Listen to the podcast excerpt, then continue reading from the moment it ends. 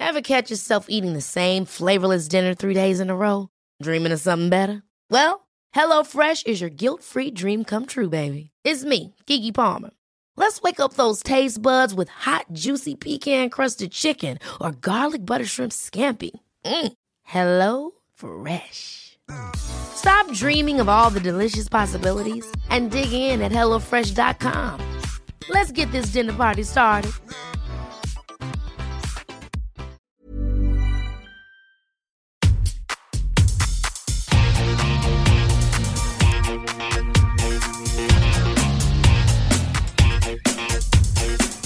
Hola, soy Cristina Mitre, periodista y autora del blog de Beauty Mail. Bienvenidos a mi podcast, donde todas las semanas charlaré con los mejores expertos de la cosmética, la nutrición, el fitness y el bienestar, para que te sientas bien y te veas mejor. Bienvenidos todos a un nuevo capítulo del podcast. Ya sabéis que yo digo siempre que no hay dos sin tres ni tres sin cuatro y la doctora había venido ya dos veces y tenía que venir una tercera. Sí, hoy estoy de nuevo con la doctora Cristina Eguren, con quien grabé un podcast maravilloso sobre todo lo que necesitas saber sobre las manchas del piel, de la piel. Luego grabamos otro sobre el retinol que causó furor. Bueno, de hecho, esos dos podcasts se colocaron número uno en iTunes, así que tirad de archivo para que podáis ver todos esos trucos que nos contó la doctora. Y bueno, pues nada, que me pasaba por Madrid y ya sabéis que yo soy también de las que, ya que estoy aquí, aprovecho y lo que puedas hacer hoy no lo dejes para mañana. Y le he dicho a la doctora, oye Cris, ¿qué te parece si voy a tu clínica y grabamos un nuevo capítulo del podcast Desmontando mitos sobre la piel? Y hoy vamos a hablar de esos 26 grandes mitos, esas cosas que creéis como verdaderas y os creéis a pies juntillas. Y puede ser que no sean tan verdad, ¿verdad, doctora? Eso es. ¡Qué temazo! Esto es un tema de los apasionantes de verdad, porque vas ¿cómo dices tú que hay que hacer rewind? Hay que hacer rewind. ¿eh? Pero eh, muchas cosas que os van a sorprender. Yo creo que esto es un compendio muy bonito que me apetece mucho y nada, a por ello. Pues a por ello. Aparte estoy muy contenta porque cuando grabé los podcasts anteriores con la doctora, justo, y estaba que iba a abrir su clínica en Madrid, yo ya la he visto toda súper bien, súper bonita, súper ordenada. y es que es preciosa. Tenéis que venir a ver a la doctora aquí en, en Madrid porque la clínica seguro merece muchísimo la pena. Os dejaré todos los datos en las notas del podcast, que ya sabéis que todas las notas del podcast están siempre en thebeautymail.es. Todos los productos que mencionemos, información extra, etcétera, siempre está en el blog. Así que bueno, vamos a empezar con esto de los mitos, que si no yo me enrollo y me enrollo y entro en un bucle eterno y no vamos a el objetivo de hoy, que son los 26 mitos sobre la piel. Así que, doctora, te voy a lanzar el primer mito a ver si es verdad o no es verdad. Vamos a adivinarlo. En el número uno, hay cuatro tipos de piel. La grasa, la seca, la normal y la mixta. ¿Esto es verdad o esto no es verdad? A ver, eh, no, vamos a decir que no. Esta es Ay, pobre Elena Rubinstein. Eh. Elena Rubinstein debe estar en su tumba, que vamos revolviéndose. revolviéndose. A ver, esta es una clasificación muy simplificada de los tipos de piel. Si queremos hacerlo bien, deberíamos hablar de cinco parámetros. Grasa, que es lo que aquí estamos valorando, pero también color, textura, laxitud y fragilidad. De todas formas, si solo hablamos de, de grasa, y queremos clasificar la piel, la piel según el tipo de grasa, podemos hablar de piel grasa, es decir, aquella que tiene un exceso de producción de sebo, y piel seca, o sea, pieles sin ese exceso de producción de grasa. Lo del normal y mixta es más dudoso. Pues, ¿qué es normal? O sea, la piel normal no existe. Porque ¿qué clasificamos como normal? Lo que está entre medios de uno y otro y qué está. No, yo diría que la piel normal como tal no existe. Y la mixta claro, las pieles grasas de por sí van a tener más, un exceso de producción de grasa, pero la tienen sobre todo en la zona T. Y eso es así en todas las pieles grasas. Entonces, la mixta y la, y la piel grasa es que en realidad es uno mismo. Por tanto, yo diría que... Eh, y, además muchas veces nos confundimos también la grasa con el agua. Porque una piel puede ser grasa, pero que esté deshidratada y por tanto nota zonas más secas. Con lo que cual yo diría que existe la piel grasa, la piel seca que la piel normal no existe y que la piel mixta puede llevarnos a confusión. Uy, qué lío. Entonces yo voy a comprar una crema y ¿qué Y le digo? Mira, te va a poner, eh, normalmente pone o seca o pone grasa mixta. Y es que la grasa y mixta yo diría que es lo mismo, o sea, porque las pieles grasas no son grasas en toda la piel, son grasas sobre todo donde la glándula de grasa está más aumentada y funciona más, que es en la zona T. Entonces, la mayor parte de, de pieles grasas van a ser pieles mixtas, es decir, hay zonas que van a tener no tan, no tan grasas. Claro, pero habrá zonas que son todavía más grasas, porque yo estoy Sí. pensando que yo tengo una piel tirando a seca y sin embargo hay zonas de la zona T que tengo más grasa, pero comparado, por ejemplo, con alguna amiga mía que sí que tiene mucha más grasa, tengo menos grasa. Entonces, ¿dónde me sitúo yo? Pues seca. En seca. sí. Y, y- y- es decir, tener algo de grasa. La piel grasa es aquella que tiene un exceso de producción de grasa. O sea, la grasa es, es una. La piel norma, la piel en su trabajo normal, digamos, como funciona adecuadamente, produce algo de grasa. Pero cuando hay un exceso de, pro- de producción de grasa es cuando hablamos de piel grasa. Entonces, tú teniendo la piel seca, en la zona T, lógicamente la notas un poquito más, menos seca, más grasa. Pero eh, yo diría que el, conjunto es, es de piel seca. Lo que pasa que, claro, la piel mixta eh, es- eh, da pie a la confusión. O sea, al final, ¿qué clasificamos como mixta? Yo diría que mm, en realidad es seca o grasa y la mixta, sí, podemos hablar de mixta, pero tiende a ser más grasa. ¿Y la piel sensible? No es un tipo de No piel. es un tipo de piel, es una condición, ¿no? Eso es, es una condición alterada de la piel. Ok, entonces, eh, si las dividimos en secas y en grasas, yo estoy pensando qué texturas son las más adecuadas para cada una. Eh, las te- o sea, en pieles grasas utilizaremos texturas con menos componente graso en, en la composición del producto. Por tanto, Más pues, ligeras, ¿no? geles, eso es, geles, lociones más ligeras. Y en, en pieles secas, eh, pues como más, más cremas más untuosas. Vale, entonces, bueno, Se- esto... en, en pieles grasas, serums, o sea que también la puede utilizar una piel seca. Bueno, luego vamos a, a lo del sí, sí, siempre hay que utilizar crema hidratante después del serum, que es uno de nuestros mitos, pero un serum, por ejemplo, a una piel grasa le va a ir fenomenal. Ok, entonces nos vamos a quedar la idea como la idea de la boticaria del jamón york. No, el jamón de york no existe, la piel normal no existe. existe. Conclusión, o es grasa o es seca. Y la mixta tampoco existe. Y la mixta mm, Eh, es confusional. Sí. Vale, o sea que una mixta mejor tirar. eh, bueno, estaría como entre media, ¿no? Navegando en dos es. aguas. Habrá texturas emolientes que le vayan bien y texturas más ligeras, eh, tipo gel crema, que también le puedan ir bien, ¿no? es, eso es. Ok. Bueno, este nos ha quedado clara. Segundo mito. ¿Envejecen mejor las pieles grasas? No. Porque esto siempre se ha dicho. Sí, sí, sí, esto se ha dicho y de hecho yo creo que hasta yo lo creía así, pero no, no, no. La grasa es uno de los grandes enemigos de la piel que hay que combatir y controlar. El exceso de grasa.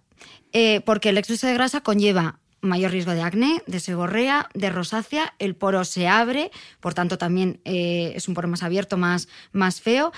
Eh, esa- ese exceso de grasa puede sensibilizar la piel, o sea, hacer que la función barrera se debilite, por tanto, que la piel pierda agua y se arrugue más fácil. O sea que no, desde luego que no, las pieles grasas no envejecen mejor.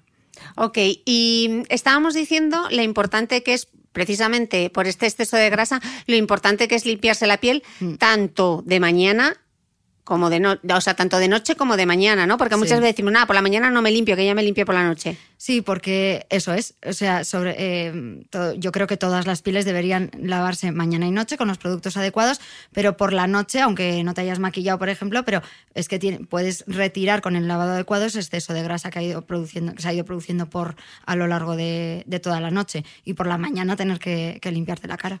Ok. Eh, tercer mito, que este es también súper habitual. Las pieles con rosácea solo pueden usar productos para pieles sensibles. ¿Mito o realidad?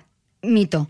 A ver, yo hace dos años te hubiera dicho que esta afirmación era realidad, pero hoy digo que es falsa. Vamos a explicar un poco, antes de entrar, Sí. qué es una piel con rosácea, porque a veces se puede confundir eh, la rosácea con la piel sensible Sí. o la rosácea con un acné con pústulas, ¿no? A veces parece es. A ver, o sea, al ojo del que no sabe, quiero decir. Eso es. O sea, la rosácea y el acné tienen mucho que ver. Yo diría que es, son una, dos polos de un mismo espectro, ¿de acuerdo? Entonces, en la rosácea lo que ocurre es que la glándula de grasa está aumentada, hay un exceso de producción de grasa, hay una inflamación en la piel que se, que se ve como una rojez permanente eh, con vasos dilatados y a veces también con granitos rojos o con pústulas y eh, todo ello y el la tanto la inflamación como el exceso de producción de grasa conlleva una alteración de la función barrera que hacen que esas que muy típicamente las pieles con rosácea sean pieles muy sensibles. ¿Y qué diferencia hay entonces con el acné? En el acné eh, hay un mayor taponamiento del folículo. ¿eh? Hay comedones que, por ejemplo, no vemos en, en la rosácea y no hay eh, esa vasodilatación y esos vasos dilatados que vemos en, en, la rosácea no son tan frecuentes en el acné. El acné también puede tener, mm, puede asociar sensibilidad, no es tan frecuente, pero puede asociarla y digamos que en la rosácea, o sea, en el acné, la inflamación es más puntual, donde está el grano, mientras que en la rosácea la inflamación es más global, o sea, donde está el grano y, alrededor, claro. Pero en realidad tienen mucho, o sea, mucho que ver. Ya digo que yo siempre explico que es como un espectro en el que en un lado está el acné y en otro la rosácea. Y hay casos que se que, es un mix, que dices, mira, pues tienes un acné rosácea, ¿eh? porque tiene componentes de una y de otra. Y de hecho, se tratan muy parecido. Tienen pequeñas diferencias, pero utilizamos prácticamente los mismos tratamientos, pero los de forma diferente. Digamos, pues a menos dosis, o sea, eh, eh, pero el escalonamiento terapéutico que utilizamos en uno es muy parecido al que utilizamos en otro. Y entonces estamos diciendo que las pieles con rosácea, el mito es que solo pueden utilizar productos específicos para pieles sensibles. Desmontemos el mito. Claro, o sea, las pieles con rosácea es verdad que suelen ser pieles sensibles porque tienen muy alterada esa función barrera.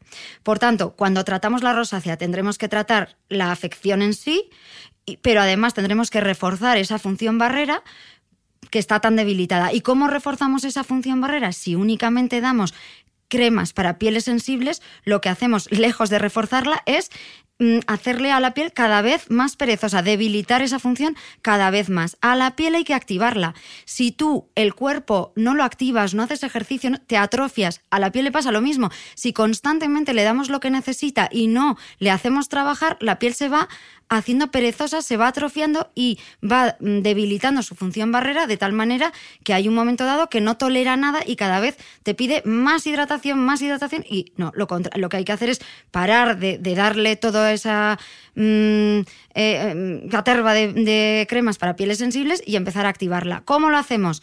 Con nuestro gran amigo el retinol. Por lo menos es uno de, los, de las armas más, más poderosas para hacerlo. Y claro, aquí viene eh, eh, la, dificultad en la ruptura del mito. ¿Por qué? Porque el retinol inicialmente va a irritar. Y dices, pero como una piel sensible le voy a dar algo que le puede irritar? Porque es lo que lo va a reforzar. E inicialmente sí puede, va a tener cierta irritación, pero no pasa nada. Hay que aguantar. aguantar un poquito y en un momento dado va a crear tolerancia y todo eso mm, mm, lo va a ir, va a ir reforzando la función barrera y aguantándolo mucho mejor. Hombre, empezaremos con dosis bajas de retinol y luego ya podremos ir subiendo. Si hacemos la misma analogía con el ejercicio, cuando hacemos, si tú te quieres poner en forma, empiezas a hacer ejercicio, tienes agujetas. Bien, lo entendemos. ¿Y el gordito? ¿Qué pasa con el gordito que te dice, uh, yo no puedo hacer ejercicio porque es que no solo tengo agujetas, me canso, me roza, sudo muchísimo, yo no puedo. No, no, tú eres el que más tiene que hacer. O sea, la piel con rosácea es la que más tiene que utilizar algo que refuerce esa barrera, o sea, esa función barrera el retinol, por ejemplo. ¿Que lo vas a pasar un poco peor? Claro, pues sí, pues no te vamos a poner a correr maratones directamente, tendrás que caminar, luego trotar y luego correr. Pero el gordito es el que más necesita reforzar, eh, hacerse más fuerte, mm. ponerse en forma. Y la piel sensible es la que más necesita reforzar esa función barrera y, por tanto, utilizar mm, ingredientes como el retinol. Pero esto es verdad que yo mm, lo aprendí de, bueno, pues de un dermatólogo, el doctor Ovalle, que en muchos aspectos cambió Mm, en su teoría de la restauración de la piel sana algunos conceptos que teníamos y, todavía hoy por hoy en la mayor parte, la gran parte de dermatólogos en España, o cuando le si vais y le decís que esto además me lo comentáis mucho por Instagram, ay, es que te he oído y he ido a mi dermatólogo y me ha dicho que cómo voy a poner retinol. Bueno, pues que me escuchen, que escuchen el podcast de Cristina Mitre, y, pero de verdad que es un arma potentísima, que yo lo he vivido en mí misma, porque tenía una piel hecha trizas y sensible, no lo siguiente, y en muchísimos pacientes que he tratado, y es poderosísimo. ¿Y una piel con rosácea podría utilizar vitamina? Estamos hablando del, retinol. ¿Y la vitamina C? Sí, también. Yo empezaría tal vez, o sea, va a reforzar más la función barrera inicialmente el retinol. El retinol porque el retinol, como hablábamos en el podcast del retinol, es una molécula muy pequeñita que actúa a nivel intracelular desde dentro de la célula y cambia la forma en que la célula trabaja. Todos los demás actúan a nivel extracelular, los alfa-hidroxiácidos, la vitamina C. Entonces, yo en una piel con rosácea sí reforzaría esa función barrera con retinol, luego iría aumentando su concentración y por supuesto que en un momento dado va a tolerar todo y va a tolerar vitamina C y se va a poder aprovechar de todos los beneficios de la vitamina C, de los alfa-hidroxiácidos, etcétera. Y además es que se les abre todo un mundo, porque las pieles con rosácea yo me acuerdo que decía, ay, pero qué penuria, o sea, soy dermatóloga y no puedo utilizar nada. Mm. Y, y, entonces cuando de repente pues cambié totalmente la forma de, de, tratar esa piel, ahora utilizo todo lo que, lo que yo quiera o, bueno, voy a cambiar, bueno, mm, pero... Puedes experimentar. Claro, mm. claro. Ok, eh, mito resuelto. Vamos a por el cuarto. Esta es súper habitual. Las pieles, las pieles grasas no necesitan usar hidratante. Ah. Porque como ya tienen grasa, ¿para qué se van a hidratar? Claro, pero una cosa es la grasa y otra cosa es el agua, la hidratación, eh, que es lo que antes también, o sea, es que confundimos mucho la grasa y el agua. Una piel puede tener un exceso de grasa, pero estar deshidratada porque no retiene correctamente el agua. Entonces, eh, muchas pieles grasas efectivamente van a necesitar una hidratación. Tendrá que ser una hidratación adecuada a esas pieles, pues como decíamos, con, con mm, lociones más, más ligeras, en gel, serum, etcétera, que no les aporte más grasa, pero sí les aporte agua. ¿Algo que debamos evitar en un INCI? Eh, ¿Algún ingrediente eh, que eh, sea mejor evitar en piel grasa? Eh, yo creo que todo aquello que, sea eh, comedogénico en general. Que tapone el eh, poro. claro, eh, mm, porque el poro, o sea, debajo del poro está el folículo y la glándula de grasa. Entonces, si tapona el poro, va a hacer que esa piel retenga agua. Por tanto, mm, tendrán, tendrán que utilizar, las pieles grasas tendrán que utilizar productos no comedogénicos. Ok. algo que suele pasar habitualmente y que es muy frustrante Quinto mito, no hay solución para el acné adulto. Bueno, bueno, esto es un mito total y absoluto, que yo, por favor, eh, ese 15-20% de mujeres que las hay. Que, tan condicionadas por su acné del adulto, tienen que saber que sí, que chicas, esto se puede solucionar y tenemos que ponernos a ello y que no podéis estar condicionada, condicionadas por... ¿Por, qué aparece? Por, por, una cuestión hormonal. Eh, la causa del acné del adulto es siempre hormonal. Luego hay otros factores que pueden influir y que pueden empeorarlo. Pues el uso inadecuado de cosméticos o de maquillajes, eh, el estrés, el tabaco, la manipulación de las lesiones. Pero la causa es siempre hormonal. ¿Qué ocurre? Que esto es un tema complejo, que incluso para los dermatólogos es complejo. ¿Por Em, en, el acné del adulto, o sea, lo que ocurre es, nosotros muchas veces medimos los niveles hormonales de esa mujer con, con, acné del adulto y hay veces vemos que sí, de hecho, igual ese acné está englobado dentro de un síndrome ovario poliquístico o está acompañado de otras manifestaciones de, de androgénicas, pues que se le cae el pelo. O sea, que, igual tiene, la testosterona elevada. Eso es. Entonces, lo que buscamos directamente, hacemos una analítica para ver si tienen los andrógenos, o sea, la testosterona y y sus hermanos, o sea, toda la familia de, la testosterona, que son los denominamos andrógenos, de hormonas masculinas, que las mujeres también tenemos, queremos ver a ver si están elevados. Pero que no estén elevados no significa que, o sea, que, descarte directamente un hiperandrogenismo, porque muchas veces, aunque no estén las hormonas elevadas, el receptor puede ser muy sensible y que un nivel normal de hormonas esté actuando en exceso. Y luego también hay que tener en cuenta que la piel también produce andrógenos y esos no se miden en sangre. En definitiva, es un tema complejo. Yo os recomiendo acudir a, pues a un profesional que sea experto en acné y que realmente entienda todo este tema del hiperandrogenismo, porque es verdad que es mucho más fácil tratar un acné adolescente que un acné del adulto. El acné del adulto es más complejo, pero que sea más complejo no significa que no se pueda tratar y no se pueda controlar adecuadamente. ¿Y cuál es la base de ese tratamiento? Bueno, eh, por ejemplo, una de las grandes medicaciones que utilizamos en el acné, que es la isotretinoína, el Rakutan, el Rakutan de, toda la vida, en el acné de adulto puede ser útil, pero el problema de la isotretinoína es que no va a tratarnos ese exceso de andrógenos, con lo cual muchas veces tenemos que irnos a tratamientos antiandrógenos. Y ahí tenemos, por ejemplo, anticonceptivos. No todos los anticonceptivos nos sirven porque hay anticonceptivos con efecto antiandrogénico y otros con efecto proandrogénico, es decir, que nos va a empeorar eh, ese acné. Tenemos el Androcur, que tiene solo un antiandrógeno y, se asocia eh, a un anticonceptivo. Y tenemos otros antiandrógenos no hormonales, o sea, el anticonceptivo y el androcur son hormonas eh, que inhiben los andrógenos, digamos. Pero luego tenemos también antiandrógenos no hormonales, que son grandes desconocidos y que eh, un profesional experto en acné y, sobre todo en acné del adulto debe conocer y manejar. Claro, que en caso que no quieras, perdón, en caso de que no quieras tomar una terapia hormonal, no puedas, tomar una medicación que te ayude. Eso es. Y aquí tenemos, por ejemplo, la espironolactona o la metformina. La espironolactona es un medicamento, es un diurético suavecito que tiene un potente efecto antiandrógeno que, con el cual yo tengo muchísima experiencia, que yo aprendí a manejar en, bueno, cuando en mi rotación en, Estados Unidos, porque allí se utiliza mucho y de verdad que no entiendo cómo aquí no se utiliza más. Es un, es un gran fármaco muy desaprovechado y que para acné del adulto puede ser de gran ayuda. La metformina, que es un antidiabético oral, pero la metformina en esas mujeres con hiperandrogenismo que además asocian alteraciones metabólicas, con ganancia de peso, resistencia, a la, insulina, resistencia a la insulina, la metformina es maravilloso porque nos va a regular todo esa alteración metabólica y el hiperandrogenismo en sí. Entonces, aunque la isotretinoína sea muy útil y le quitemos miedos, luego vamos a por ello, pero es que hay más, o sea, en el, hay más allá de la, de la isotretinoína y en el acné del adulto, de hecho, habitualmente hay que ir más allá, aunque a veces un ciclo de isotretinoína nos puede ayudar porque aplaca esa glándula sebácea, pero aunque la aplaque, aunque la disminuya, siguen ahí las hormonas actuando. Entonces, una vez suspende el tratamiento, pues, vuelve a, aparecer. Entonces, eso, que, que sí se puede, que, que, hay que buscar el profesional adecuado que entienda específicamente sobre acné del adulto, pero que no podéis tirar la toalla y, y ánimo. Y hablando de nuestra prima, la isotretinoína, el famoso Roacutan, hmm. mito 6, eh, la isotretinoína destroza el hígado. Bueno, no, no, no. si te lo metes en Google, eh, te aparece de todo. Te aparece de todo. A ver, la isotretinoína, mira, yo la consideraría como el gran avance, el mayor avance de la dermatología del siglo XX.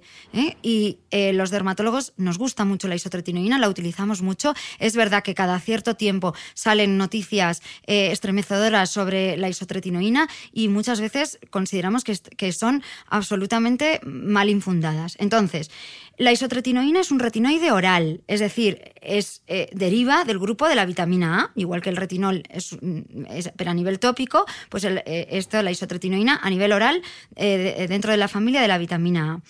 Eh, la isotretinoína nos ha permitido cambiar drásticamente cómo tratamos el acné, sobre todo el acné noduloquístico más grave. Cuando se empezó a utilizar hace 35 años, se utilizaba únicamente en acné noduloquístico severo y a dosis muy altas, con lo cual veíamos muchos efectos secundarios y todo esto se trasladó a la población y se cogió la idea de que era un medicamento fortísimo. Con el paso del tiempo hemos ido regulando la forma en que lo utilizamos y hoy en día no esperamos a que el acné sea tan grave para empezar a utilizarlo. Y ya en acnés moderados o en acnés eh, que empiezan a dejar cicatrices, proponemos el uso de la isotretinoína para acabar con ese acné y que no siga avanzando y dejando más, más cicatriz. Y además lo utilizamos a dosis mucho más bajas, con lo cual tiene muchos menos efectos secundarios, porque todos los efectos secundarios de la isotretinoína son dosis dependientes, es decir, a más dosis, más efecto secundario, excepto uno, el de la malformación de, del feto. ¿eh? La, una mujer que, que esté tomándolo, sea la dosis que sea, no se puede quedar embarazada durante el tratamiento y hasta un mes después pues pasado ese mes ya no hay, no hay peligro. Entonces, eh, hoy en día vais a ver que muchas veces se os propone o a vuestros niños eh, tratamiento con isotretinoína cuando no son acnés tan severos, pero porque se están utilizando dosis mucho más bajas. Y es que realmente vemos muy pocos efectos secundarios de, eh, de, por ejemplo, hepáticos utilizando este fármaco y tenemos muchísima experiencia. Sequedad, bueno, pues sequedad va a aparecer siempre, mm. ¿eh? en los labios, en la cara y habrá que darles... Las mucosas. Eso es. Entonces también va a ser dosis dependiente, o sea, ya no vemos esas resequedades que antes se veían tremendas, pero pero, bueno, eh, si se sigue viendo pues, los labios cuarteados, etcétera, y eso habrá que tratarlo adecuadamente. Pero una dosis, las dosis altas de isotretinoína era raro ver que, afectaran al hígado. Bueno, pues las dosis bajas aún menos. Aún así, y además muchas veces estamos hablando con chicos adolescentes, ¿qué les mm. decimos? Cero alcohol. No bebas alcohol porque al final lo que estás haciendo es darle más trabajo al hígado. procesados también, ¿no? Sí. Cuidado eh, con la dieta. eso es, cuidado un poco con la dieta. Y eh, al final el hígado es el encargado de limpiar el fármaco de la sangre, es decir, cuando nosotros tomamos la isotretinoína, pasa al estómago, se absorbe en sangre y el hígado es el encargado de, la, de limpiarlo de la sangre. Entonces, eh, cuanta más dosis haya de isotretinoína, lógicamente más le costará, cuanto, si hay menos dosis le cuesta menos y si además le cargamos con más trabajo con alcohol, pues más. La realidad es que muchas veces, a veces utilizamos dosis muy, muy, muy bajitas de mantenimiento, pues 5 miligramos, 10 miligramos, y yo a mis pacientes con mucha cautela le digo, a ver, que puedes beber una copa o una... No, sí, sí, sí todo depende de la dosis, mm. ¿eh? pero eh, cuando trato con adolescentes, pues ahí muchas veces me pongo más seria y le digo, mira, cero, porque tampoco hay son edades más complicadas que el mm. control. Entonces decimos, cero alcohol, no te quedes embarazada y Mm, y, pero bueno, hay que tener en cuenta eso, que no lo utilizamos hoy en día como lo utilizábamos antes, que es un fármaco muy eficaz, muy seguro, con los controles adecuados, muy seguro y que desde luego no se puede afirmar que destroza el hígado. Eso así dicho es falso. Vale, conclusión. Y ahora, eh, como estábamos hablando de la vitamina A, me viene a la mente una duda que ha surgido con el podcast del retinol. Eh, sobre todo muchas oyentes, muchas escuchantes de Latinoamérica que preguntaban mucho por los suplementos de vitamina A, que debe ser que allí son bastante populares. ¿Tiene sentido suplementarse con vitamina A? ¿Tiene el mismo efecto que si eh, aplicásemos un retinol tópico? No, ¿Cuánta evidencia hay? No, los suplementos de vitamina A no tienen el efecto ni parecido que va a tener el retinol tópico, para nada. Lo que sí eh, recomendamos, por ejemplo, cuando están tomando isotretinoína, que no tomen suplementos que contienen vitamina A, porque estaríamos dando doble dosis de vitamina A oral. Pero, eh, pero bueno, hay que tener en cuenta que la vitamina A de los, de los complementos vitamínicos no es la misma que la isotretinoína, ¿eh? o sea, son derivados diferentes, son de la misma familia pero diferentes. Entonces, no, la verdad es que la suplementación con vitamina A no va a tener ni, en el, ni a nivel oral el mismo efecto ni que la crema ni que la isotretinoína. Vamos, que nos ahorremos los euros, ¿no? Conclusión. Conclusión. eh, ahora una cosa muy fea, pero que es un mito bastante arraigado. Eh, si te tocas una verruga y sangra, aparecen más. No esto mito. ¿Por qué? A ver, las verrugas verdaderas, es decir, aquellas que, los dermatólogos llamamos verrugas, son las que están producidas por un virus, el virus del papiloma humano, y se contagian por, por, contacto de piel con piel, pero no por la sangre. Es decir, si tú a una verruga de verdad, a un papiloma eh, en, las manos, en los pies, eh, sangra, lo que contagia no es la sangre, es el roce de la piel con la piel. Pero luego hay muchas cosas que, las, mm, que, los, que en la calle llamamos verruguitas, por ejemplo, que aparecen en el cuello, en las axilas. Bueno, eso, son, eso no son verrugas verdaderas, no son verrugas producidas por el virus del papiloma humano, son, son lo que nosotros le llamamos técnicamente fibromas o acrocordones y aparecen por el roce, por eso aparecen en cuello, axilas y esas no se contagian eh, ni por la sangre ni por el roce de piel con piel. aparecen, eh, pues eso, por el roce de la ropa, pero no porque tú no te las estás contagiando de un lado a otro, simplemente aparecen por la fricción. Ok. Eh, a mí este, cuando veo este mito es que me da un parraque y cuando empieza a salir el sol, bueno, no empieza a salir el sol, empiezan las bodas, las comuniones, etcétera a ver, que voy a respirar antes de decir este mito. Darse unos rayitos antes del verano ayuda a que la piel se broncee mejor. Bueno, esto es absurdo.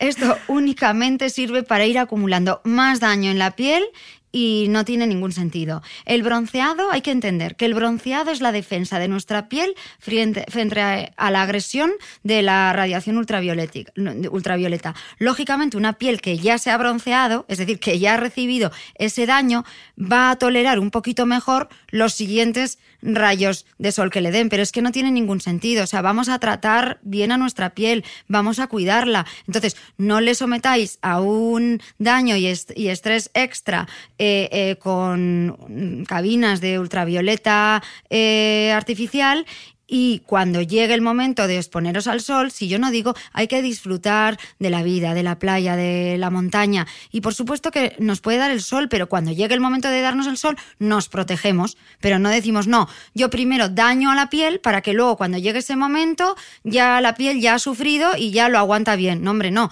no le dañes y luego cuando llegue el momento de disfrutar del aire libre, ahí te proteges bien y, y no dejas que la piel sufra. Sobre todo cuando existen fórmulas autobronceadoras estupendas, que Estupendas, utilizar. eso es. Que buscas el bronceado por bonito. Existen fórmulas autobronceadoras fabulosas, que igual la primera vez no te lo das mm, muy allá y se te ve alguna ronchita, pero cuando aprendes a dártela, queda fenomenal.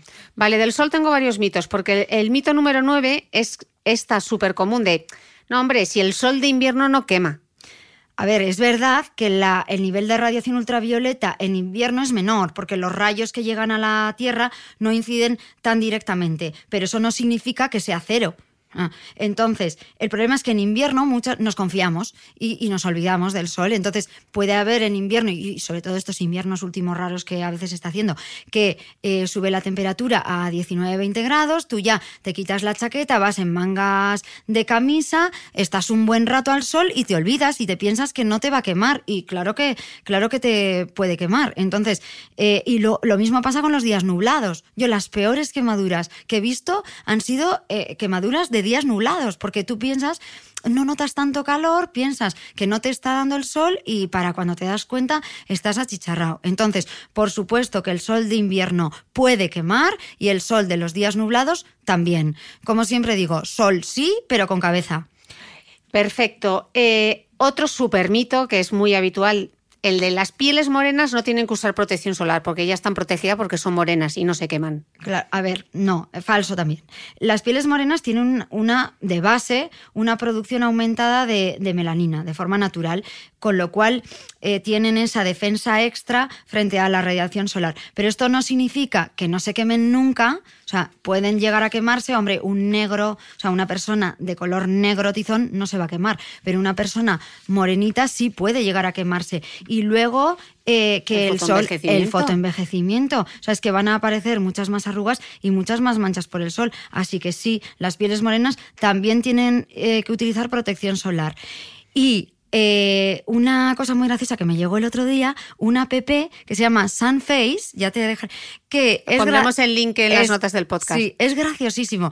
Te, te pone, o sea, es, eh, en la app te metes y tú te sacas un selfie y eh, te pone cómo va a ser tu envejecimiento en 5, 10, 15, 20 y 25 años si te proteges del sol, si no te proteges y si no te proteges y además tomas el sol todas las semanas. Y es una forma súper gráfica de ver, de decir, "Jo, si me protejo, mira cómo voy a estar en 20 años y si no me protejo, cómo... Y es, yo creo que es muy visual y que os va a ayudar mucho a a concienciaros de por lo menos el fotoenvejecimiento, luego además del cáncer, pero el fotoenvejecimiento que muchas veces llega mucho más. Claro, porque el 80% del envejecimiento de la piel, no lo olvidemos, Es por el sol. es por el sol. Claro. O sea, que más allá del cáncer, si estás invirtiendo en cosmética y gastando vuestros buenos euros, No lo tires todo no lo por, la tiréis por la borda. Yo, eh, eh, miraros la piel del culete. La piel del culete tiene los mismos años que la de la cara y no tiene una mancha, no tiene tanta flacidez. No tiene... ¿Por qué? Porque no ha recibido el sol. Quien no haga, quien no se exponga en esa zona. Ujú. Uy, aquí eh, con este mito, con el número, con el número 11, nos vamos a meter en un jardín. Porque aquí hay controversia. El protector solar impide que sinteticemos vitamina D. Bueno, este es el mito que más me ha, me ha, me ha costado contestar, porque la realidad es que hay mucha información Y evidencia que se contradice Mm. ¿eh? respecto a este tema. Entonces, sabemos que, por una parte, la exposición solar aumenta el riesgo de cáncer de piel, eh, pero por otra, aumenta los niveles de vitamina D.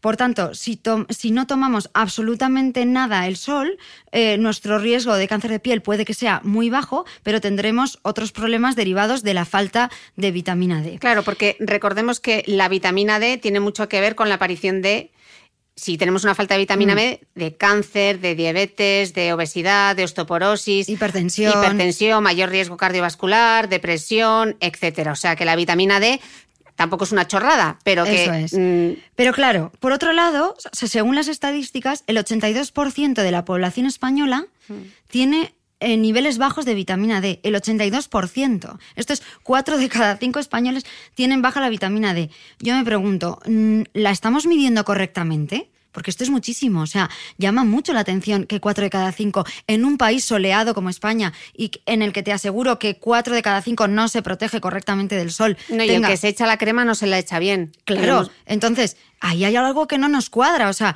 cuando eh, las voces que achacan a que la vitamina D está baja porque nos protegemos mucho, bueno, si el 82% tiene la vitamina D baja, no es, ese 82% no, se está, no es por, solo por, el protección solar, por la protección solar. Entonces, ¿la estamos midiendo bien? ¿O eh, estamos, o sea, los niveles que consideramos normales de vitamina D son los correctos? Yo son preguntas que lanzo, no tengo la respuesta. Mm. Entonces, eh, eh, eh, claro, hay mucho lío porque los dermatólogos en general abogamos por no, no, no, no, hay que protegerse del sol y en todo caso, si la vitamina D está, baja, la suplementamos. Pero hay otras voces que dicen, no, estos son unos talibanes, hay que exponerse al sol y porque el, cáncer de piel, pues mucha, gran parte del cáncer de piel no mata porque es un vaso celular, aunque haya que hacer, no llega a matar a la persona y por tanto es mejor todos los beneficios que de tener la vitamina medida de más alta que... entonces, claro, y luego, y luego, por ejemplo, eh, se ha comprobado que solo con tomar el sol durante 20 minutos en mangas de camisa y pantalón corto, ya tenemos la vitamina D en su sitio. Entonces, lo que tardas de ir de casa a la playa, ya está. Ya, y volver, ya te ha dado todo el sol que te tenía que dar para tener la vitamina D en su sitio. Mira, yo al final lo que yo hago o yo hago con mis hijos es poner un poco de cabeza. Y es decir, hay que salir, hay que disfrutar. Yo no, o sea, lo que no se puede es quedarse en casa, eh, encerrado, y ahí sí que la vitamina D va a estar por los suelos. Hay que salir, hay que disfrutar, hay que ser feliz, pero eh, con protección solar. Y sobre todo lo más importante, y que no se nos olvide, evitar la quemadura solar. Por supuesto. Porque ahí es. Eh, sobre todo en la infancia, ¿no? Que duplica el riesgo de tener un melanoma en la edad adulta. Y el melanoma sí que no es, sí que no es una tontería y, y sí que además es el cáncer eh, que más crece. El cáncer de piel es el más prevalente, sí que es cierto que eh, si se, hay una detención a tiempo tiene fácil solución, o, es, si te diagnostican un cáncer, que te diagnostiquen un cáncer de piel mejor que otro tipo de cáncer, eh, pero en el melanoma mm, cuidado y sobre todo cuida con, las, con el tema de, de las quemaduras. Y otra cosa que yo querría añadir, nos puede dar en los brazos, nos puede dar en las piernas, pero la cara, que es la zona más expuesta a los 365 días del año, ya no solo por la prevención del cáncer, por el tema del foto, eh, fotoenvejecimiento. Entonces, hay que salir, nos tiene que dar el sol, hay que tener una vida activa pero hay que protegerse del sol. No, solamente con cremas, también puede ser con gorras, eh, con ropa que incluya filtro solar, etcétera. Pamelas, hay pamelas, preciosas. Sí, sí, y, además es que eh, de a pie a disfrutarlo más, mm. porque mm, si sales a disfrutar y acabas quemado, pues, eh, pues al final ni disfrutas ni nada. Claro, yo el problema que le veo a la gente que defiende, y lo hemos hablado ya en este podcast, lo hablé con Marcos Vázquez, em, la gente que aboga por estos baños de sol, por la importancia de que te dé el sol, lo que a veces no tenemos en cuenta es que no es lo mismo que te dé el sol a tomar el sol. Mm. Y muchas veces decir a la gente que hay que tomar el sol supone que el que te está escuchando diga, ostras, Dermatóloga que me dice que tome el sol, barra libre para irme a la playa y ponerme como un centollo. Eso es. Efectivamente, una cosa es eh, en verano a las 10 de la mañana salir a dar un paseo y ya te, está, te va a estar dando el sol y otra cosa es torrarte mm, vuelta y vuelta a las 2 de mediodía a tomar el sol. Vale, yo creo que este nos ha quedado eh, sentido común y sol con cabeza. A lot can happen in three years, like a chatbot may be your new best friend. But what won't change? Needing health insurance. United Healthcare Tri Term Medical Plans, underwritten by Golden Rule Insurance Company, offer flexible, budget friendly coverage that lasts nearly three years in some states. Learn more at uh1.com. Want to teach your kids financial literacy, but not sure where to start? Greenlight can help. With Greenlight, parents can keep an eye on kids' spending and saving, while kids and teens use a card of their own to build money confidence. As a parent, you can send instant money transfers, set up chores, automate allowance, and more. It's a convenient way to run your household, customized to your family's needs, and the easy way to raise financially smart kids. Get started with Greenlight today and get your first month free at greenlight.com/acast. Mito número 12. También respecto al verano, el retinol, nuestros amigos los alfa hidroxiácidos y la vitamina C no se pueden utilizar en verano. ¿Mito o realidad? Mito. A ver, sí pueden utilizarse en verano. Eh, El retinol y los alfa hidroxiácidos son fotosensibilizantes, es decir, si te los estás aplicando y tienes la irritación inicial esperada, cuando te dé el sol lo vas a tolerar peor, es decir, vas a tener más sensibilidad al sol, menos resistencia al sol y por tanto no te va a apetecer estar debajo del sol. Porque te va a picar. Porque te va a picar, ¿eh? pero no reaccionan. Son, moléculas que cuando les da el sol no reaccionan y, y- son fototóxicas, no, simplemente eso, que hacen que te pique la piel, que estés incómodo bajo el sol. Si ya has creado, por tanto, si estás empezando en pleno verano, eh, y Igual estás no es el mejor eh, hombre, momento, igual no, es el mejor momento. Y si estás irritado, no te preocupes porque no, no te va a apetecer ponerte debajo. Si ya has creado tolerancia, pues no pasa nada. Ahí ya tú ya has creado tolerancia y vas a, y lo vas a aguantar perfectamente. Hombre, yo no me pondría el retinol para ir a la playa directamente, pero yo, por ejemplo, que ya tengo una piel que ha creado total tolerancia al retinol, yo en verano sigo utilizando eh, el retinol y los, y los alfa hidroxiácidos. Y, y me sigo protegiendo del sol, por supuesto. La vitamina C, ¿qué ocurre? Que es inestable al sol. O sea, la molécula, cuando le da el sol, se degrada y pierde eficacia. Y por tanto, no tiene sentido ponerse vitamina D para ir a la Vitamina playa. C. Vitamina C, perdón, para ir a la playa, porque se va a degradar y no te va a hacer ningún efecto. Si quieres utilizar vitamina C eh, en verano, eh, si estás en época de playa y estás yendo, pues aplícatela por la noche. Recordad la regla del bañador que decía Gema. Muy buena. ¿Qué tipo de cosméticos utilizas cuando vas en bañador y qué tipos de cosméticos utilizas cuando no vas en bañador? Pues la vitamina C es un cosmético que se utiliza cuando no voy en bañador. Cuando yo vuelvo de la playita, me hago mi belleza y tal, me aplico mi vitamina C, pero no para ir a la playa. Igual que los retinoles y los alfa hidroxiácidos, pues los reservo para cuando no estoy con el bañador. A la playa, la piel limpia y fotoprotector. Nada más, no necesitamos más, ¿no, Eso doctora? es, Eso es. Eh, en relación a esto, terce- eh, decimotercero, 13, venga. Los aceites no se pueden usar en verano porque salen manchas. O sea, los aceites en sí mismos no producen manchas. Lo que sí pueden producir manchas son los perfumes, con lo cual habrá que evitar eh, aplicarse aceites u otros cosméticos que contengan perfumes, ¿eh? si, no- si nos va a dar eh, directamente el sol. Pero por lo demás, el aceite en sí no, no produce manchas. Vale. Volviendo a las manchas ya y volviendo a la vitamina C, duda súper habitual en Instagram, que es el siguiente mito. La vitamina C produce manchas. No, lo contrario, la, vitamina C a concentraciones de 5 o 15% ayuda a iluminar la piel y aclarar las manchas. Lo que sí puede la vitamina C es dejar el poro más sucio, con lo cual os recomiendo, si estáis utilizando vitamina C, esfoliar la piel pues al menos una vez por semana y cuando os vayáis a aplicar la vitamina C, no aplicarla directamente en el centro de la cara, es decir, en la nariz, en la zona T más grasa, donde el poro está más abierto, porque os lo puede ensuciar más. Como decía Gema, aplicarlo un poco en las mejillas, en la frente, en los la- y luego ya el último remanente, pues le das una pasadita por, por la nariz, por ejemplo, pero no plach, Claro, porque normalmente lo que hacemos es a la, la ampolla en la palma de la mano y ¡puf! punch. directamente a la cara y donde va es a la zona de la nariz. Entonces, lo aplicamos en la palma de la mano y a toquecitos lo vamos aplicando por, el, por, por todo el rostro. Eso es. Eh, 15. La cosmética natural provoca menos alergias que la sintética. ¿Realidad o mito? Mm, Bueno, mito. A, ver, la cosmética natural puede producir las mismas alergias que la sintética, incluso yo diría que más, pues está sujeta a una menor regulación. Por llevar el apellido natural eh, no significa que no pueda contener ingredientes alergénicos. De hecho, como tienen un canal un poco paralelo con menos regulación, pues muchas veces eh, una regulación a veces más laxa, eh, en ocasiones puede llegar a producir más alergias que la cosmética sintética que simplemente está más, o sea, lleva más controles de, y test de, de seguridad. Entonces, no, la cosmética natural no produce menos alergias que la sintética. Vale, y luego yo creo que a veces confundimos eh, eh, churras con merinas. A ver, la vitamina C, te da igual que sea la vitamina C de la naranja que la vitamina C sintetizada en un laboratorio, que lo que estás es haciendo la molécula de la vitamina C. Es la molécula de la vitamina Claro, C. Te da igual hecho- que sea natural o sintética. De hecho, yo diría que es, o sea, es mejor porque está más preparada, está más adecuada para aplicar en la piel la que ha pasado por y han creado la que por laboratorio y han hecho test de cómo esa e, es esa tolerancia. Si tú coges la naranja y te la aplicas directamente, ¿cómo sabes la concentración que te estás dando? Y si te estás dando ahí un 40% que te irrita, que no sé cómo.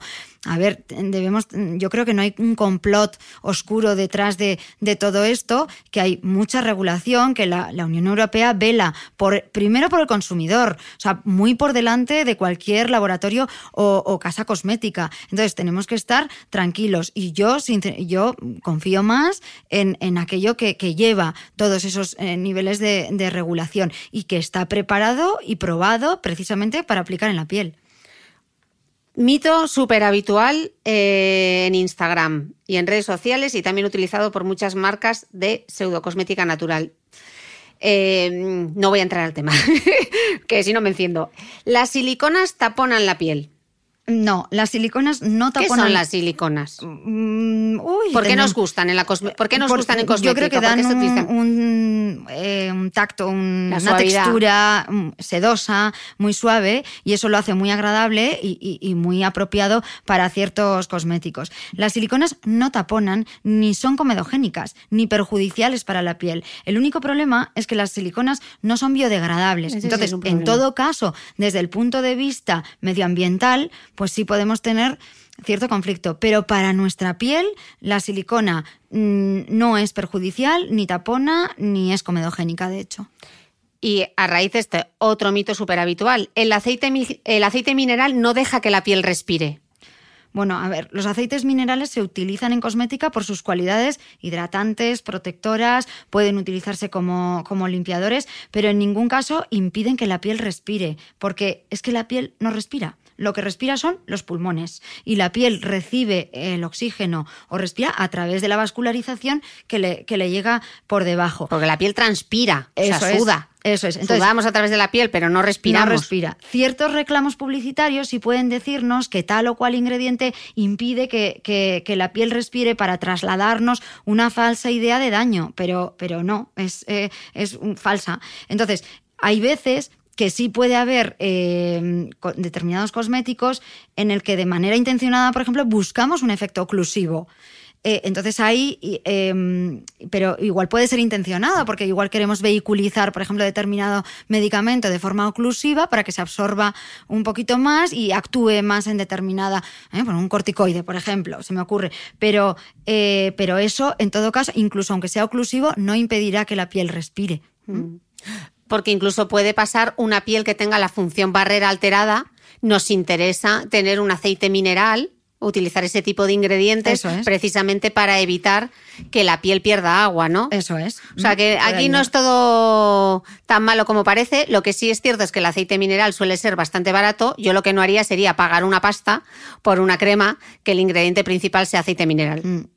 Yo creo que más esa diferencia que cualquier otro. Y que todos los cosméticos están regulados y que si fuese tóxico no estaría a la venta, porque para eso está el Comité de Seguridad de la Unión Europea, que son 19 miembros eh, sin conflictos de intereses y que regulan todo eh, lo que nos aplicamos en la piel. Así que menos mensajes quimofóbicos y, confiemos.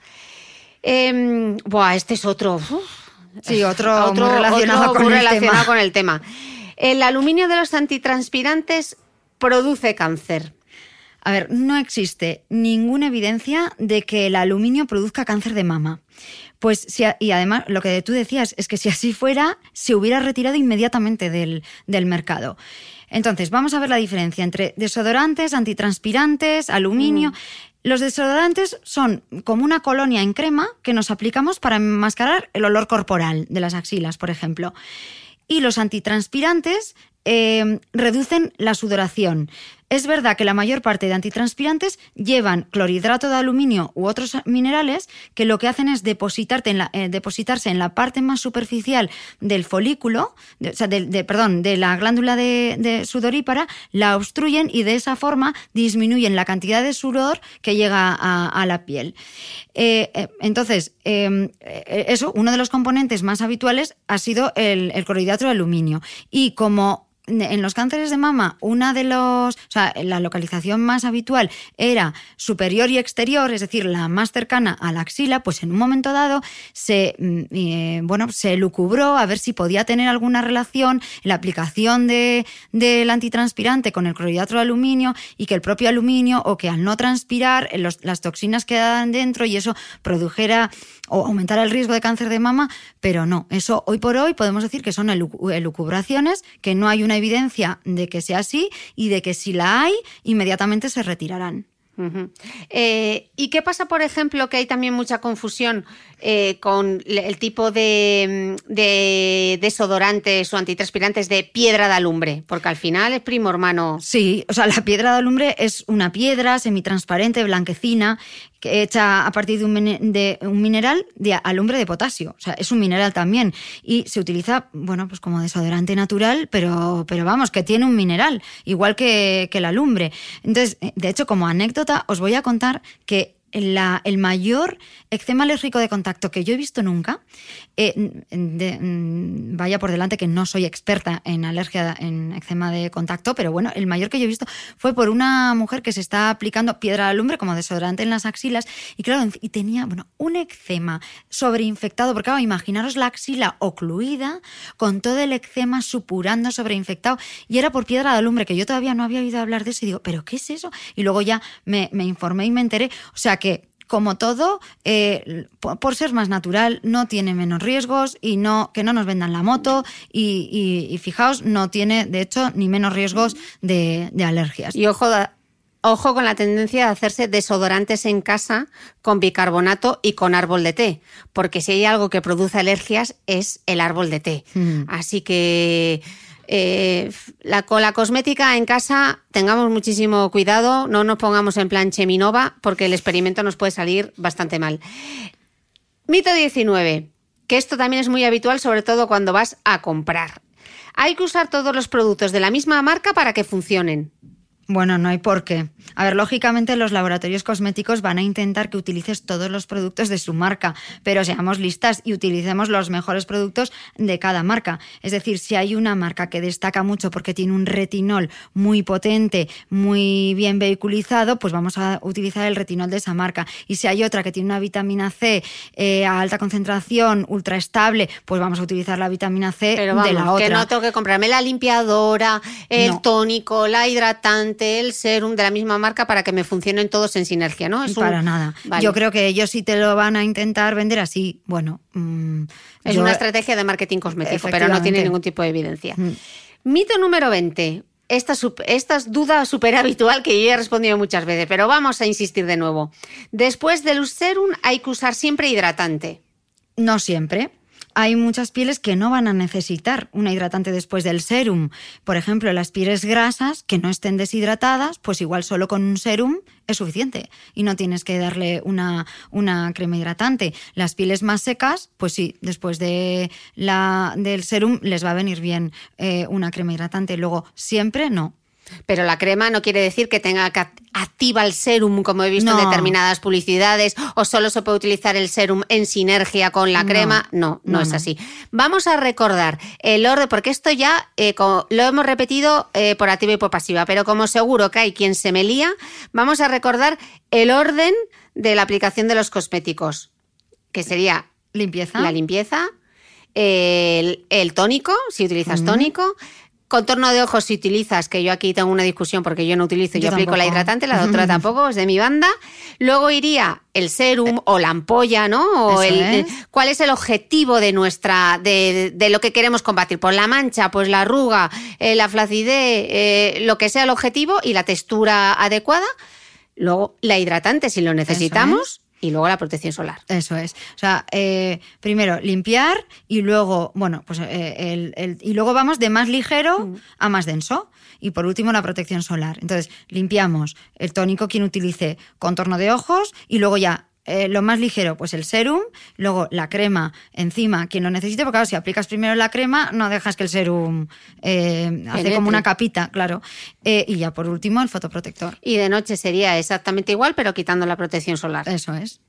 A no ser que utilices tipo retinoles y tal, como hablamos en el podcast, que es mejor eh, sobre la piel limpia, aplicarlo y aguantar y nada más, aunque te tire un poquito, ¿no? Claro, o sea, ahí, eh, de hecho, mm, nos lo preguntaron, ¿no? Cuando eh, no te puedes aplicar, a ver, no es que no te puedas aplicar, pero si tú te aplicas un retinol que te está irritando un poquito y a continuación te aplicas una crema hidratante que te hidrate mucho, bajas esa irritación, estás un poquito más cómoda, pero también bajas los efectos del retinol. Entonces ahí yo lo que suelo decir es, mira, aguanta un poco, date si quieres crema hidratante por la mañana, pero no te la por la noche, aguanta el tirón y en un momento dado vas a crear tolerancia y se acabó. Ya solo eh, vas a estar eh, solo dándote el retinol comodísima. Vale, el mito número 21 va dedicado a mi hermana Mayu, porque me lo dijo una vez, sí, la misma que me ha dicho que tengo mala letra, aunque os tengo que decir que mi hermana ha rectificado y dice que no tengo la letra tan fea, que me ha ido mejorando con los años. Bueno, esto me la dijo mi hermana y ella me dice, si no te maquillas no hay que limpiar la piel, mito o realidad. Mito, lo decíamos antes. Mayu, límpiate. Lo mejor es limpiar la piel mañana y noche con los productos adecuados. Porque si te maquillas, por supuesto, porque hay que retirar ese maquillaje, pero si no te maquillas, habrá que retirar el exceso de grasa, la suciedad que nos llevamos to- cuando nos tocamos la cara con las manos, el polvo, etc. polución. La polución. Entonces, sí, hay que limpiar la cara mañana y noche. Y los hombres también. Y los hombres también, que no se les olvide. Eh, mito número 22, que a mí esta me encanta. Eh, los poros se pueden cerrar y lo que es más, se pueden borrar. A ver, los poros son la comunicación del folículo con el exterior y en ese folículo desemboca la glándula de grasa. Con lo cual, cuanto más grande y activa sea esa glándula, más, y más grasa produzca, más grande va a ser el poro porque más cantidad de grasa tiene que salir por ahí, ¿no? Entonces, eh, cerrar y borrar no se puede, porque tú no puedes cerrar esa comunicación del folículo con la piel. Lo que sí podremos es, bueno, disminuir su tamaño, minimizar su tamaño, ¿cómo? Controlando esa producción de grasa, disminuyendo eh, el tamaño de, la glándula y, eh, utilizando una limpieza correcta. O sea, bueno, para ello necesitaremos una limpieza, una exfoliación o seborreguladores, etcétera. Pero eh, no, borrar, no se puede borrar porque el folículo tiene que estar ahí. ¿eh? Incluso cuando tú, muchas veces tú puede que no veas el folículo porque esté tan pequeñito que no lo veas, pero está. O sea, que borrar no lo vas a borrar. Para cuando os lo cuenten, acordaros siempre de esta frase que no es mía, es de la gran Caroline Irons, que es una eh, experta en belleza inglesa que os recomiendo que, que sigáis, que ella dice, los poros no son puertas, ni se abren ni se cierran. Así que cuando os lo cuenten, acordaros de nuestra amiga Caroline. Eh, uy, esto os va a encantar, porque esto lo habéis preguntado muchísimo. Mitro 23. Eh, ¿O no? Vamos a ver. El colágeno bebible mejora las arrugas.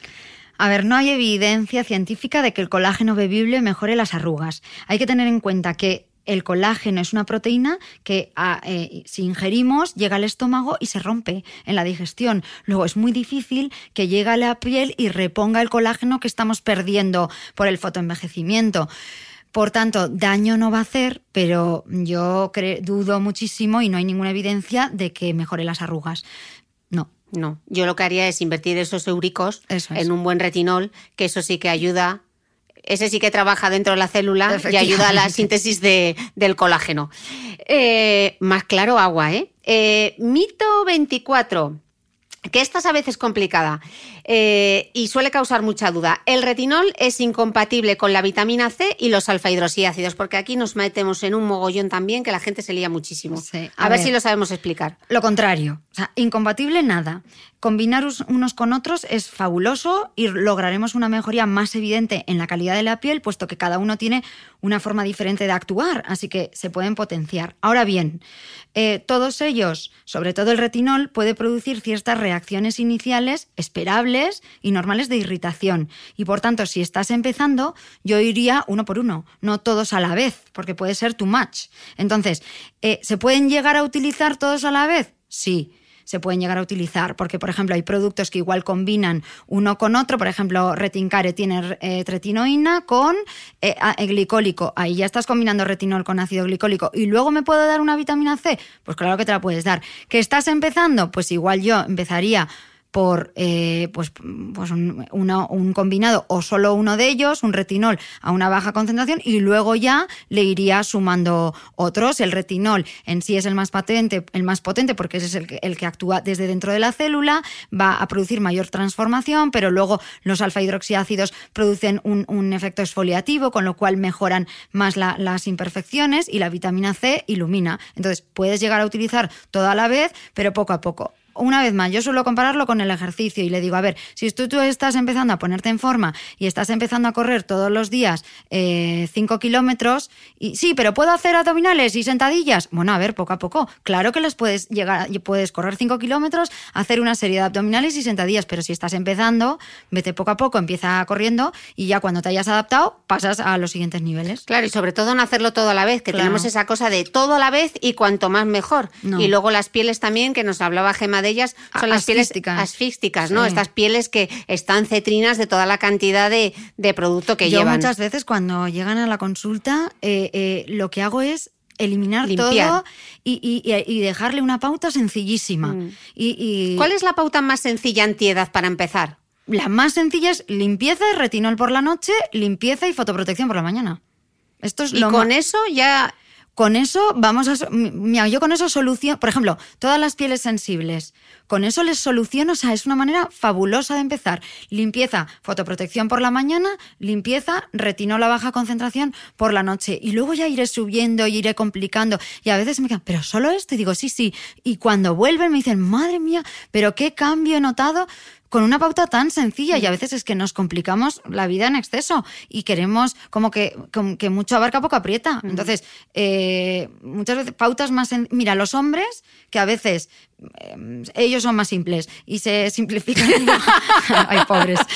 Se simplifican un poquito más... Hombre, que aquí hay seguidores de este Sí, podcast, hombre, sí. que el otro día me preguntaban, oye, Cris, ¿y la ampolla yo la puedo utilizar al día siguiente? Dije, mira, Ah, aquí este chico con su ampolla de vitamina sí, C. sí, Muy bueno, bien, de hecho, muy bien. me llegó una- a la consulta un- un- desde Ibiza, que me, est- eh, me estará escuchando seguro, porque había escuchado el podcast. Bueno, bueno, qué nivel ¿eh? de, de- de cosmética. Y mi padre que me escucha, que por favor, hay que limpiarse y poner la crema que les doy. Bueno, pero eh, ellos tienden a simplificar. Y yo, por ejemplo, normalmente, cuando tengo un hombre, tiendo a simplificar, porque no quieren complicarse tanto. Y entonces, y, pero muchas veces, mm, vamos, eh, vemos resultados fabulosos. Y para esos chicos que nos escuchan, o para estas mujeres que quieran recomendarles a sus chicos eh, un buen protocolo, ¿qué les recomendamos?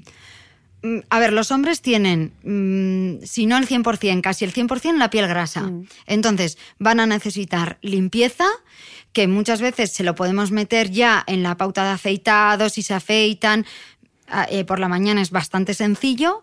eh, y luego mm, un fotoprotector. Si no quieren aplicarse nada más, pues un fotoprotector. Si no, pues una, un serum, por ejemplo. Yo en mi casa, el fotoprotector que mejor funciona, que además es hidratante y es el único que he conseguido que utilice de diario, es el Age Repair de Isdin. Fabuloso. Con eso, vamos, es que no hay hombre que lo pruebe que te diga, es que no me gusta. Sí, sí. Y luego, eh, por la noche, volverse a limpiar, porque lo que hemos dicho, aunque ellos no se maquillen, pero sí, eh, primero, todas las cremas de, que se han puesto por la mañana, más la polución. eh, la suciedad, la grasa, etcétera, que se vuelvan a limpiar y un transformador, pues un retinol, que además, como son pieles más gruesas, como son pieles, los hombres no tienen piel sensible, porque una de las grandes Mm, en general, bueno, eh, voy a rectificar, pero mm, no es que no tengan, pero mucho menos. La piel sensible es mucho más de la mujer. Entonces, los transformadores, el retinol, los alfa hidroxiácidos, los van a tolerar mucho mejor, pues ahí a un, a un transformador. Perfecto. Eh, mito, el penúltimo ya, el 25. Eh, los productos hipoalergénicos son mejores para las pieles sensibles. Primero, ¿qué significa esto de hipoalergénico y por qué decimos que son mejores para las pieles sensibles? Si es mito o no. Mm, No, eh, o sea, es mito. A ver, hipoalergénico significa que tiene una baja concentración de mm, sustancias alergénicas. Entonces, yo diría que los hipoalergénicos son mm, mejores para pieles con problemas de alergia. Pero, por ejemplo, pues, eso, pieles con, con alergias, con atopias, por ejemplo, pero no para pieles sensibles. Eh, eh, Estas, o sea, estas pieles eh, alérgicas es diferente el mecanismo de alergia que el mecanismo de irritación. El mecanismo alérgico es un mecanismo por el cual el, el- el organismo eh, emite una respuesta exagerada a, un, a una sustancia que detecta como eh, extraña o agresiva cuando, en realidad no lo es. ¿eh? Lo que pasa, y entonces eh, genera esa respuesta de, de, inflamación alérgica. Y por tanto, la única forma de evitar que se produzca de nuevo esa respuesta es evitar el contacto con esa sustancia. mientras que las pieles sensibles no es que tengan alergia a algo, es que se ha ido deteriorando su función barrera y por tanto toleran mal muchas cosas, pero ya no solo cosméticas, sino que toleran mal el frío, toleran mal el contacto con algo rugoso, pues con la barba de cuando te dan un beso un hombre con barba. Es decir, se han, se han vuelto intolerantes, sensibles, pero eso es diferente que alérgico. Por tanto, las sustancias hipoalergénicas van a ser especialmente importantes en pieles alérgicas. Sobre todo las pieles alérgicas tendrán que ver que, no, eh, que el cosmético no contiene aquella sustancia a la cual es alérgica, porque si tiene contacto con ella va a reaccionar. El resto de pieles que no sean eh, alérgicas a esa sustancia, pues no, en principio no tienen por qué evitarla. Esto es como las fresas. Si una persona es alérgica a las fresas, no puede comer fresas, pero no significa que las fresas sean malas o sean malas para todos, no son adecuadas para la persona alérgica, para el resto sí lo son. Entonces, eh, esas personas con muchas alergias de base que, sí que desarrollan alergias de forma frecuente porque tienen un sistema inmune que está ahí muy hiperactivo, pues sí eh, es adecuado que busquen productos hipoalergénicos. Pero las pieles sensibles, en principio, no. Lo que hay que hacer es reforzar esa función barrera y que dejen de ser sensibles. Perfecto. Y redoble de tambores que llevamos una hora y tres, lo estamos haciendo fenomenal. Mito número 26 y último mito de la tarde. Y esta es súper habitual, esta duda, este mito. Hay que cambiar de cosméticos porque la piel llega a un momento que se acostumbra. La piel no se acostumbra a los principios activos. Los principios activos funcionan desde el principio hasta el final. Lo que sí puede ocurrir es que la piel cambia y cambian las necesidades de esa piel y por tanto un producto que te sirve con 20 años, pues igual no te sirve a los 40. Y luego que nos aburrimos. Sobre todo las mujeres nos aburrimos y queremos cambiar. Bueno, pues se puede cambiar, mm, por supuesto que sí. Pero eso de que la piel se acostumbra, no, la piel no se acostumbra. O sea, que lo que funciona, funciona de verdad. O sea, el retinol funcionará siempre, la vitamina C funcionará siempre, los alfa hidroxiácidos no funcionarán siempre. Sí. O sea, es cuestión de probar. Pues doctora, qué lujazo, no hay dos sin tres, no hay tres sin cuatro. O sea que aquí volveré yo a la clínica con mi grabadora y con mis micros a pasar un rato tan agradable contigo. Y a vosotros, bueno, pues espero que hayáis disfrutado de este capítulo. Seguro que la doctora Cristina Eguren volverá, volverá al podcast. Ya tramaré alguna cosa para invitarla de nuevo. Y muchísimas gracias por estar ahí y nos escuchamos el próximo domingo. Gracias. No se vayan todavía, una y más. En las últimas semanas hemos leído titulares que advertían que los químicos de las cremas solares llegaban a la sangre, dando a entender así que los protectores solares son potencialmente tóxicos y además peligrosos. Lo curioso de todo esto es que desde 1997 sabemos que hay absorción sistémica de algunos filtros químicos. De hecho, la oxibenzona se excreta por la orina. Sí, cuando haces pis. Vamos, nada nuevo que no supiésemos ya. Pero tirón de orejas a mis compañeros de profesión por optar por titulares sensacionalistas y sembrar así la semilla de la duda. Por eso he pedido a la doctora Eguren que nos explique bien qué significa este nuevo estudio y si podemos estar tranquilos usando filtros químicos. Aquí su respuesta. Hola, Cris. Al podcast que grabamos sobre mitos en dermatología, me propones añadir un último y como tu podcast es tan dinámico y actual y las nuevas tecnologías nos lo permiten, allá vamos, grabando desde Madrid. El mito sería, los fotoprotectores son peligrosos porque pasan al torrente sanguíneo. Esto he de decir que es un falso mito. Vamos a ver por qué. Bueno, esta noticia salta a la prensa a principios de mayo por un artículo publicado en JAMA, que es una revista de prestigio internacional. En el estudio, los investigadores aplican cuatro, tipos de fotoprotectores químicos, en concreto la bobenzona, la oxibenzona, el emcansule y el octoclino, en 24 voluntarios en condiciones máximas de aplicación. Lo que hacen es aplicar 2 miligramos por centímetro cuadrado de piel en el 75% de la piel cuatro veces al día durante cuatro días consecutivos y sin dejar que los voluntarios hagan ejercicio, ni suden, ni se bañen para que no se pierda nada del producto aplicado. Y lo que observan es que ya desde el primer día se detecta concentración de estos productos en sangre. Lo, este, o sea, esto no es nada novedoso. Sabemos que los fotoprotectores químicos se absorben. De hecho, es como funcionan. Un fotoprotector químico lo que hace es, una vez aplicado, se absorbe en la piel y cuando llega la radiación ultravioleta, la modifican, la debilitan y hacen que ya eh, sea una radiación eh, no dañina para, para la piel. Y es lo que lo diferencia de los fotoprotectores físicos, que estos no se absorben, simplemente lo que hacen es formar una película en la piel de tal manera que reflejan la radiación del sol y no se absorben absolutamente nada. Por eso solemos eh, indicarlos como fotoprotectores preferentes en personas con muchas alergias, con problemas de alergias, en niños muy pequeños, por eh, debajo de seis meses, incluso un año. Por tanto, que los fotoprotectores químicos se absorben lo sabíamos. Hasta ahí nada novedoso. De los cuatro fotoprotectores testados, dos de ellos ya se habían detectado eh, en sangre en estudios anteriores y otros dos, la bobenzona y el octocrileno, es la primera vez que se detectan.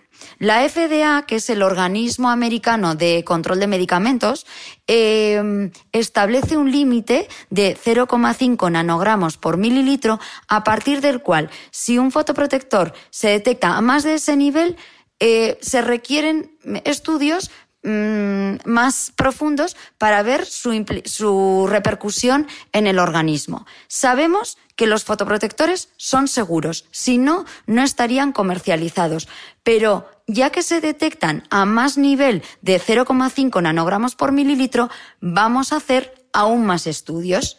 ¿Entiendes? O sea, no, el estudio no dice que los fotoprotectores sean peligrosos. Para nada. De hecho, comentan eh, y lo dicen textualmente, estos fotoprotectores no son peligrosos, simplemente los hemos detectado a más de esta concentración, vamos a hacer por mm, seguridad máxima, máxima, aún más estudios de repercusión en el organismo. Además, hay que tener en cuenta que los fotoprotectores fueron aplicados en condiciones de laboratorio, es decir, a una frecuencia, cantidad y sin retirar absolutamente nada del producto, lo cual no ocurre en la vida real. Pero aún así, imagínate que alguien se lo aplicara también, también, también, que cumpliera condiciones de laboratorio y por tanto pudiera llegar a esa concentración en sangre.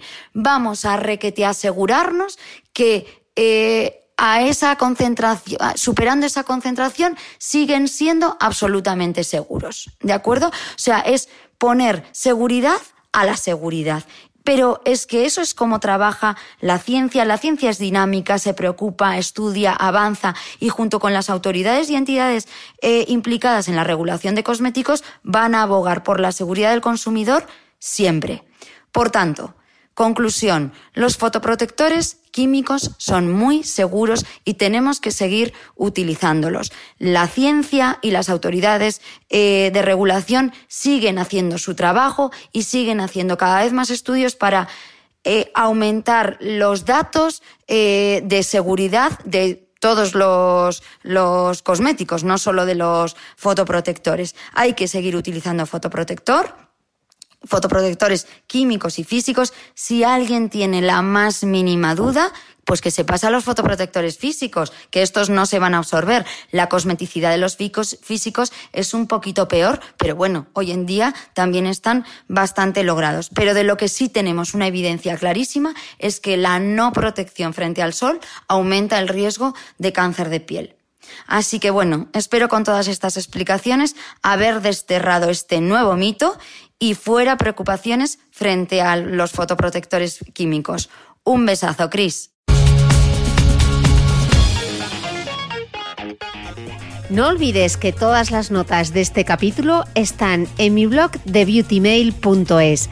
Además, si no quieres perderte ningún capítulo del podcast de Cristina Mitre, suscríbete a thebeautymail.es y a cualquiera de las aplicaciones en las que puedes escuchar mi podcast, como Spreaker, Apple Podcast, Spotify, Evox y YouTube. Solo tienes que buscar el podcast de Cristina Mitre y darle a suscribir. Y un último favor, si entras en iTunes y me dejas un comentario y además me regalas unas estrellas, ayudas a que este podcast tenga cada vez más visibilidad y pueda seguir creciendo. Te espero el próximo domingo con una nueva entrega del podcast de Cristina Mitre.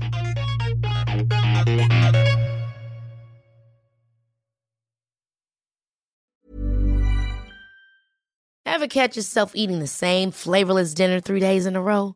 Dreaming of something better? Well, HelloFresh is your guilt-free dream come true, baby. It's me, Kiki Palmer. Let's wake up those taste buds with hot, juicy pecan-crusted chicken or garlic butter shrimp scampi. Mm.